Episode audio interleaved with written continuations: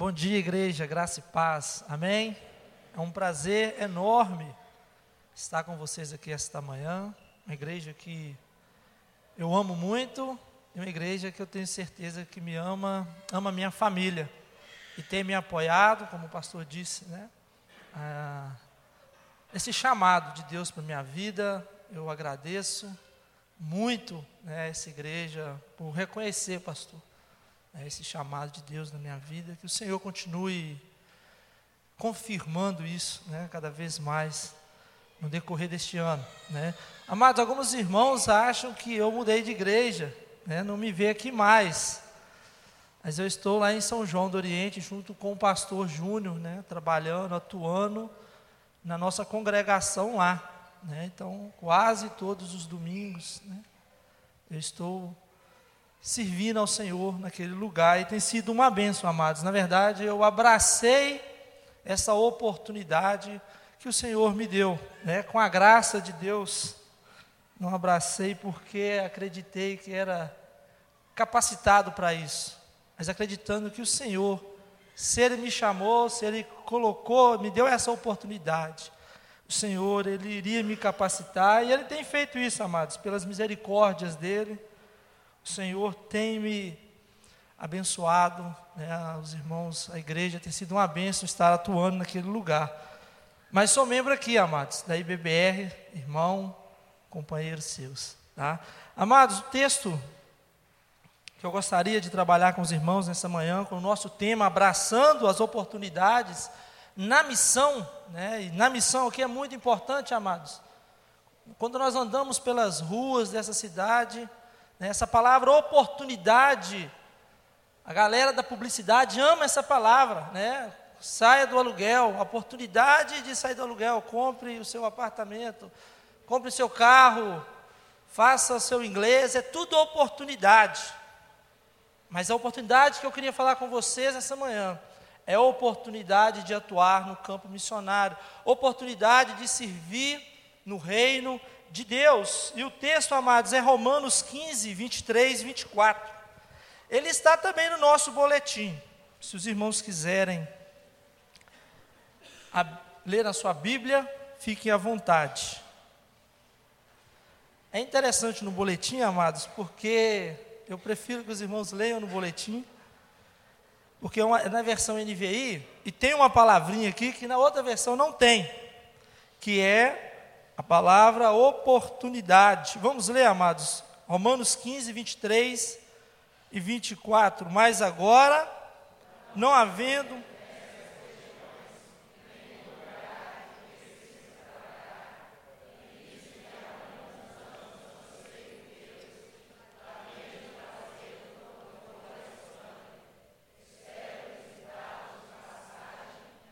dar-lhes a oportunidade.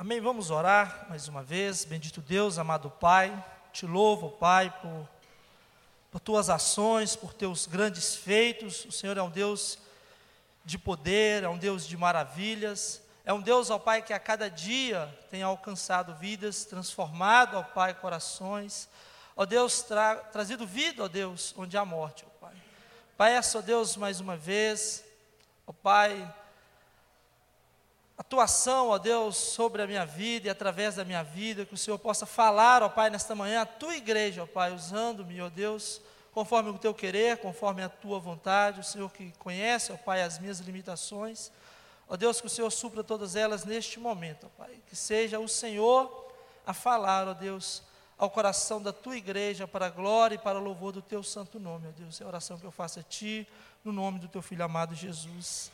Amém. Amém. Amados, primeiro eu gostaria de situar os irmãos nesse texto, amados. O que estava acontecendo aqui é que o apóstolo Paulo, após ele ter evangelizado toda uma região que a gente pode considerar aqui do oriente do mar Mediterrâneo, a partezinha da Europa, Ásia Menor daquela época. Então, depois que Paulo entendeu que toda aquela região, todo aquele campo, já, ele já havia cobrido todo aquele campo de forma estratégica, Ele então, amados, almejava, ele olhava para horizontes mais remotos. Ele desejava então ir ao lugar onde o Evangelho da graça de nosso Senhor Jesus Cristo ainda não havia chegado. E esse lugar, amados, era a Espanha, o extremo oeste da Europa.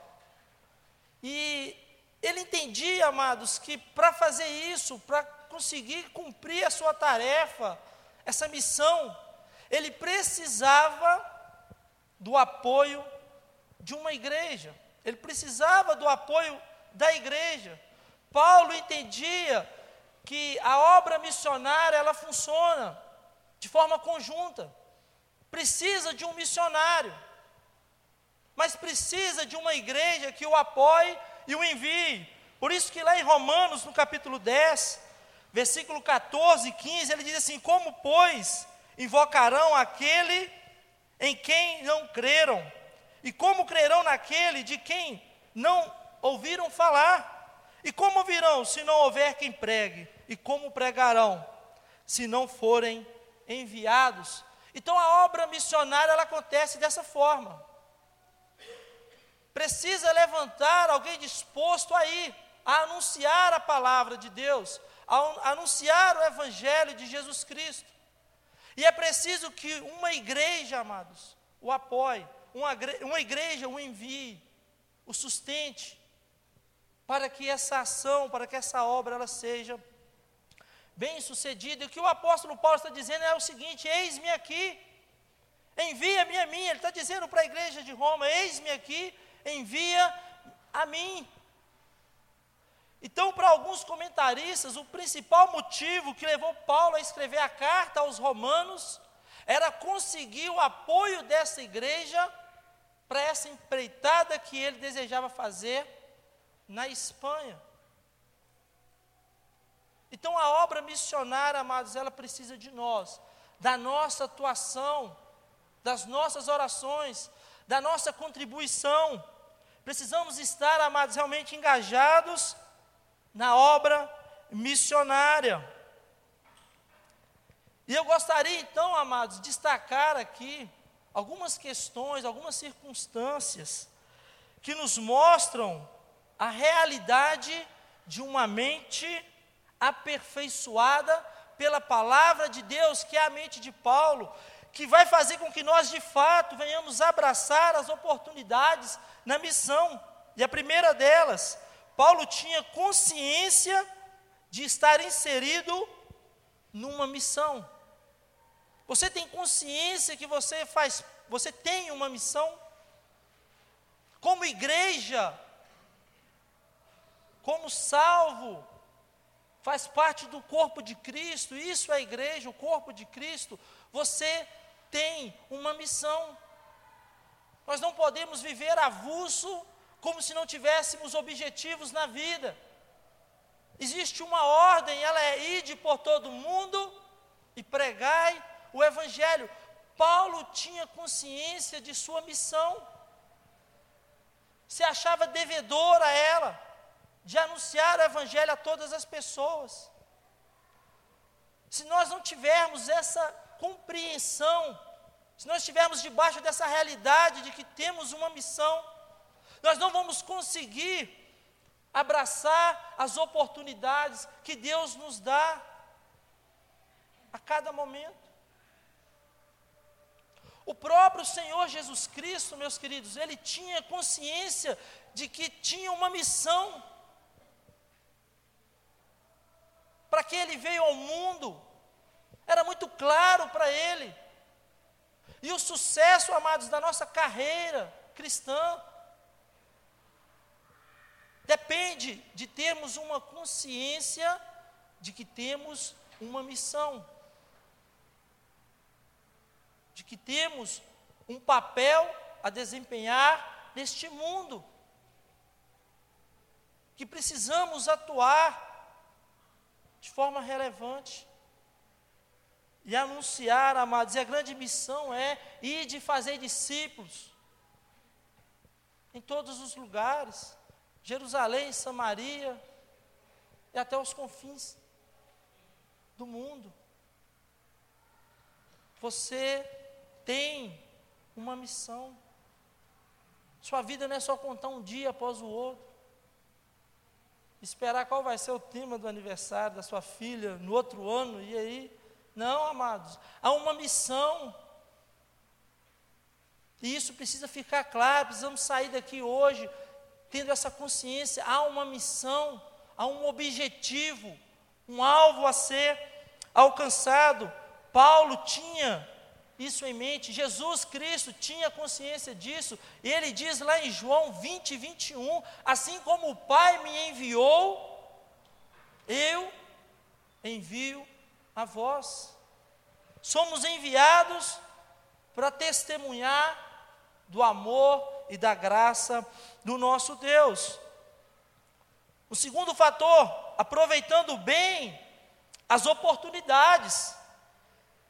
Efésios 5,16, Paulo fala o seguinte: aproveitando ao máximo cada oportunidade. A partir do momento que nós temos uma compreensão de que temos uma missão, aí nós vamos estar mais atentos às oportunidades que o Senhor nos apresenta, que o Senhor nos dá a cada dia, a cada momento, de sermos amados de atuarmos na grande comissão, de exercer, amados, o nosso papel como cristão. E o texto aqui, a palavra aproveitando ao máximo cada oportunidade, em algumas versões está escrito assim: remindo o tempo, recuperando o tempo perdido. As oportunidades passam. O que você deixou de fazer ontem é simplesmente impossível de recuperar. Passou. Não tem jeito, aquelas duas horas que você perdeu ontem, já era. Aquela oportunidade de ontem, já era. Cabe a nós aproveitar a oportunidade de hoje, aquilo que o Senhor tem colocado diante de nós. E, amados, como membro dessa igreja, Deus nos tem dado muitas oportunidades de atuar de testemunhar. Instituto Atos, tive a oportunidade, amados, abracei aquela oportunidade. Fiquei ali há uns dois anos, né? Dois a três anos mais ou menos. É uma porta que Deus abriu, uma oportunidade que Deus dá a essa igreja, a nós. Escola da vida. Responder as cartinhas que a Joyce nos entrega, né? Às vezes nós olhamos assim, amados, é uma oportunidade, abraça. O tempo passa, as horas vão embora, com elas os dias, os meses, os anos. Precisamos fazer a diferença. Paulo está falando com aquela igreja de Roma, estou dando a vocês a oportunidade de participar naquilo que eu tenho certeza Deus está fazendo no mundo. Oportunidade, amados, de mudar a história de uma criança quando você responde uma carta. Quem já recebeu uma carta da Joyce? Só isso, irmãos? Aquele envelope, aquele envelopezinho cheio de cartinha lá, cada situações, cada problemas.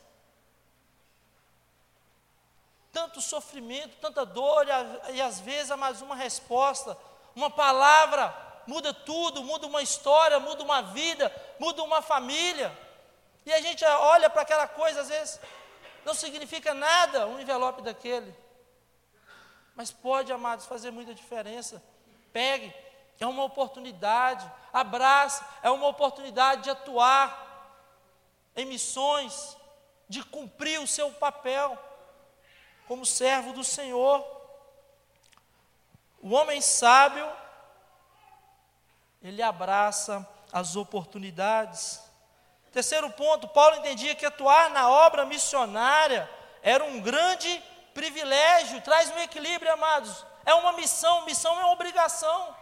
É uma tarefa que você precisa exercer, executar. Mas dentro dessa obrigação há um, privilégio, algo satisfatório, um prazer. Depois que nós olhamos para tudo aquilo que fizemos, para os resultados, para os frutos, é gratificante. Estou dizendo que é fácil. Desprender tempo,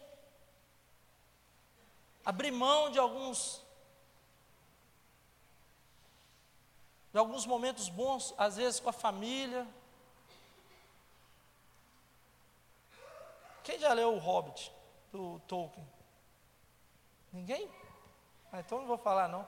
Ah, mas eu, mas eu já li o Hobbit. eu vou falar um pouquinho.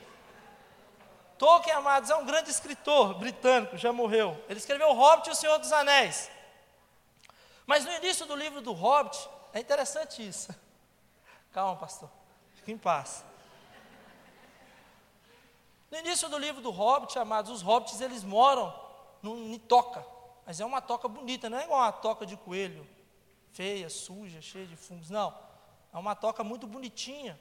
E quando ele vai descrever a toca do Hobbit, ele descreve, amados, ele narra de uma forma tão maravilhosa, cada detalhe da mobília, o sofá, a, a, a dispensa, tudo é tão gostoso, tudo é tão pessoal, tudo é tão aconchegante.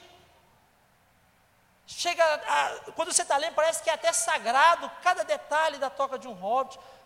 E o hobbit ali no caso era o Bilbo, e ele era apaixonado com a toquinha dele. Ele estava disposto a sair daquela toca por nada, mas nada mesmo.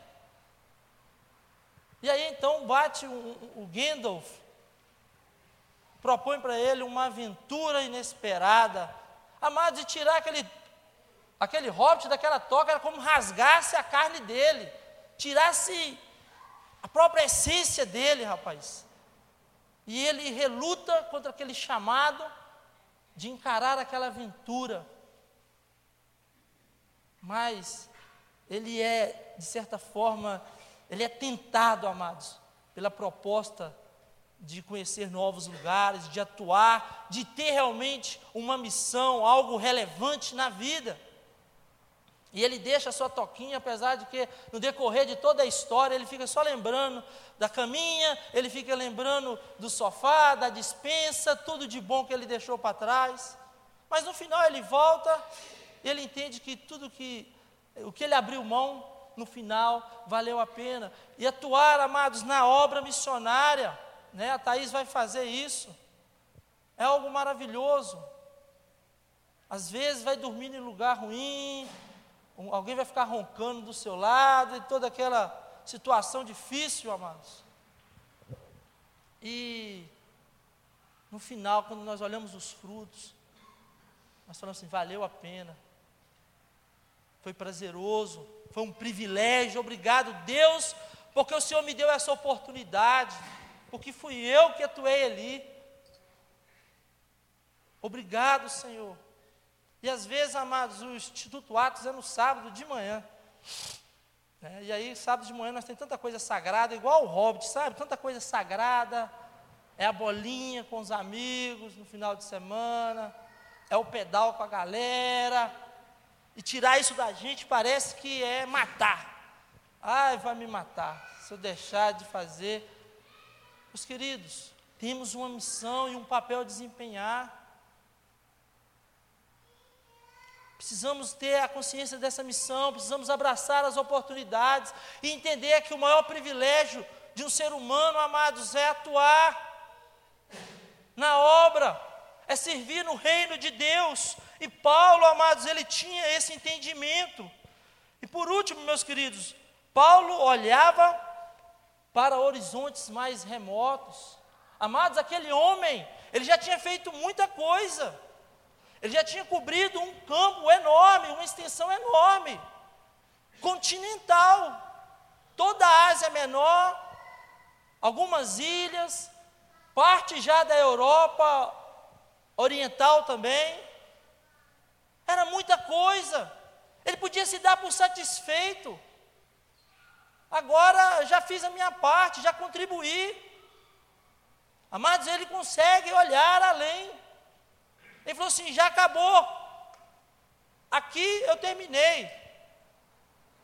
O que me impedia de ir até Roma, de conhecer essa igreja, eram as demandas aqui, mas elas agora acredito ter terminado.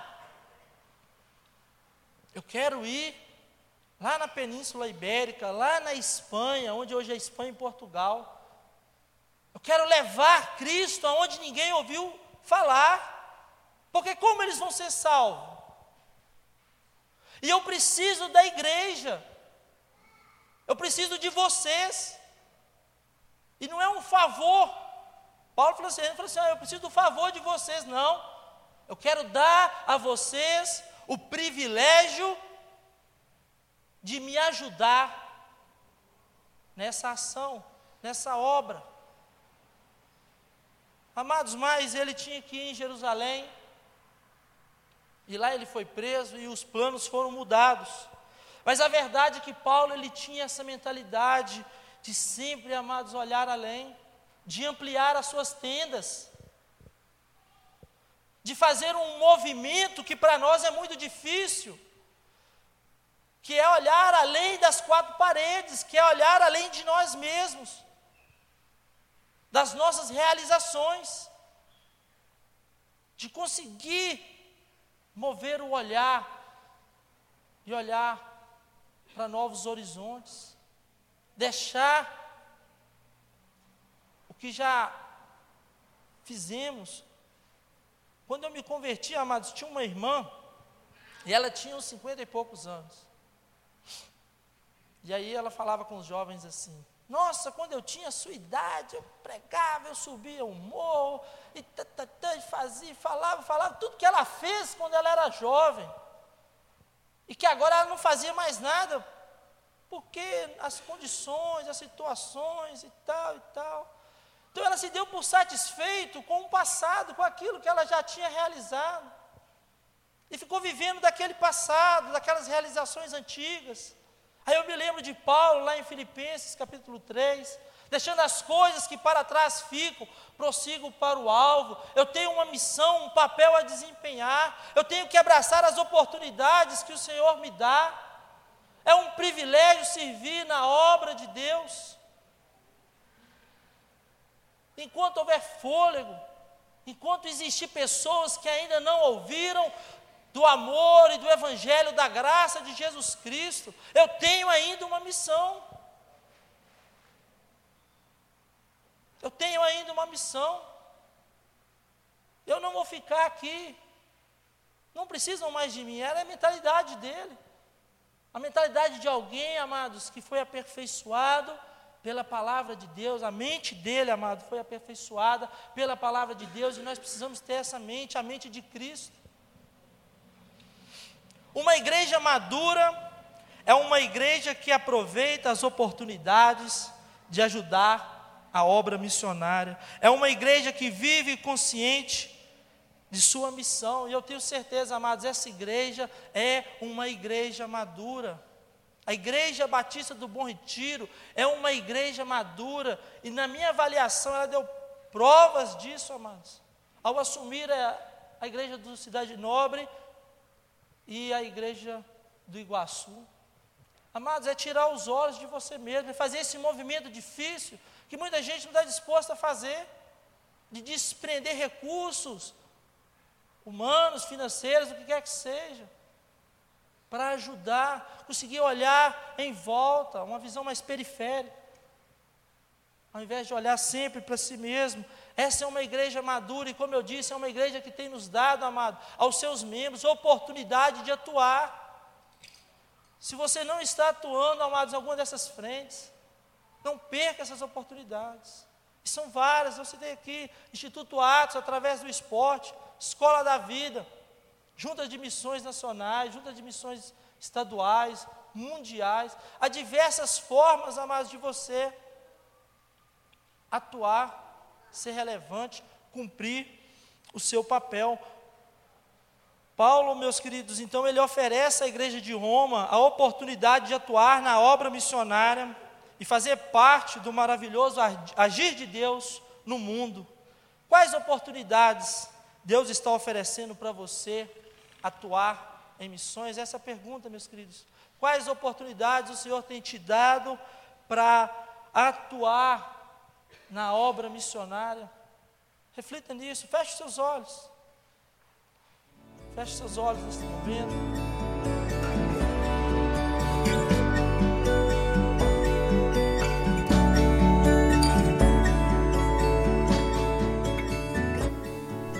A Igreja Batista do Bom Retiro tem plena convicção de que a palavra de Deus é poder para salvar e transformar vidas. Nosso desejo é que essa mensagem tenha alcançado seu coração. Para saber mais sobre quem somos e em quem acreditamos, acesse ibbrpatinga.com.br.